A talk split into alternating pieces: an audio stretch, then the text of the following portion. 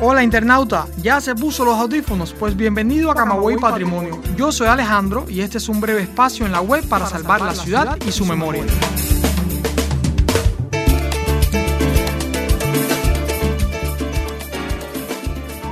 La ciudad de Camagüey es conocida también como la ciudad de los tinajones. Esto se debe a la gran cantidad de vasijas de este tipo que existen desde hace varios años en la urbe. El tinajón se ha convertido en el principal símbolo de la ciudad. Casi todos los logos e identificadores de cualquier institución dentro del territorio tienen incluido un tinajón. Precisamente hoy vamos a hablar de una de las leyendas más conocidas del legendario Camagüey y es que se asegura que todo aquel que tome agua de tinajón se quede en Camagüey que si tomas agua de él, como dice aquel refrán, te quedas en Camagüey. ¿Cómo surge esta leyenda? ¿Cuánto de verdad hay en ella? Para saber esto, hoy vamos a hablar con Mari Carmen Acuña, especialista de la oficina del historiador de la ciudad de Camagüey. Hola Mari, ¿cómo estás? Hola, muchas gracias. Mari, te propongo antes de entrar en la leyenda hacer un poco de historia. Se dice que los tinajones del Camagüey surgieron en patios y jardines a partir del año 1600 hechos de barro rojo de la Sierra de Cubita. Sin embargo, el más antiguo del que se tiene inscripción data de 1760.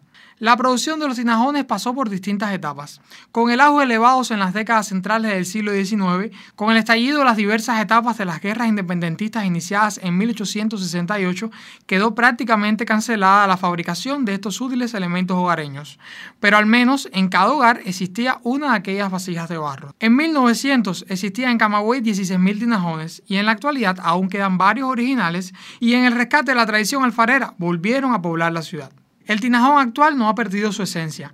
Hay un modelo clásico que llegó hasta la actualidad. Posee una voluminosa panza, líneas geométricas delimitadas y un reborde destacado o amigdaloide. vamos a disfrutar tu tierra, la plaza de Bedoya y la del gallo también. Qué bonita es mi ciudad, yo me voy para Camagüey. Así que luego de este poquito de historia vamos a hablar de la leyenda. Mari, coméntanos cómo surge.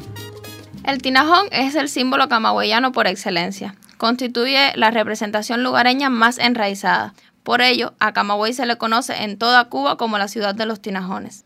El agua contenida dentro de las frescas paredes era empleada para beber y cocinar. Se hacían brindis acostumbrados a visitantes de familia y extraños.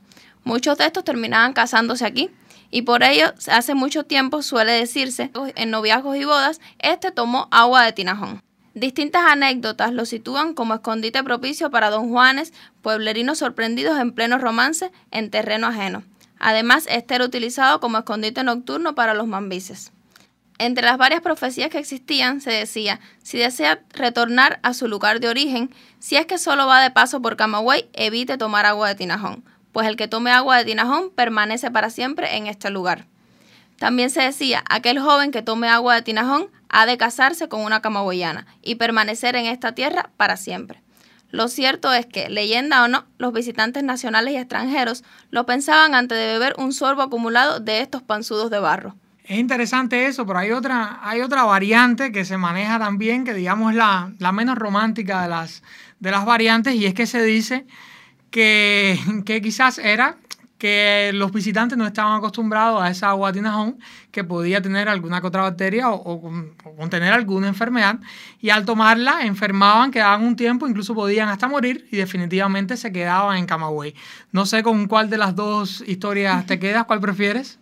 Yo prefiero la primera. ¿Prefieres la historia romántica? La romántica. Bueno, es, la, digamos, la, la que más se utiliza y, ¿por qué no? Puede ser también la, la verdadera. Hay muchas historias, muchos casos de personas que han tomado botinajo y se han quedado en Camagüey. Habría que preguntarle a Leina, la podcaster que hoy no estaba por acá con nosotros, pero, pero que, que ha acompañado en varios podcasts acá, si es cierto o no. Pues muchas gracias, Mari. Gracias. Muchas gracias a ustedes. Espero la, te hago la invitación para que estés de nuevo por acá en otro podcast para hablar de otras leyendas de Camagüey que tienen muchísimas, muchísimas leyendas. Así que, que ya sabes, pronto por acá, ¿aceptas la invitación? Sí, muchas gracias. Ciudad de los tinajones, cuna de Amalia y del Mayor. Porque el que bebe tu agua siempre se queda en tu corazón.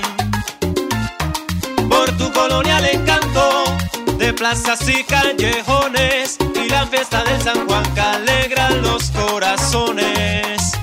la fiesta de San Juan que alegra los corazones. Este equipo de podcasters de la Oficina del Historiador está conformado por Leina Caballero, Heriberto Valdivia, Lázaro García, Marianne Portuondo y Alejandro García, todos dirigidos por Sheila Barros.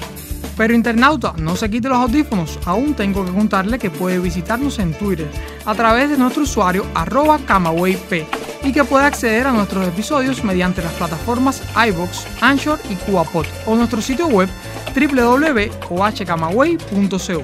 Recuerde que esta es su casa virtual y siempre le abrirá las puertas a aquel que desee conocer o redescubrir Camagüey.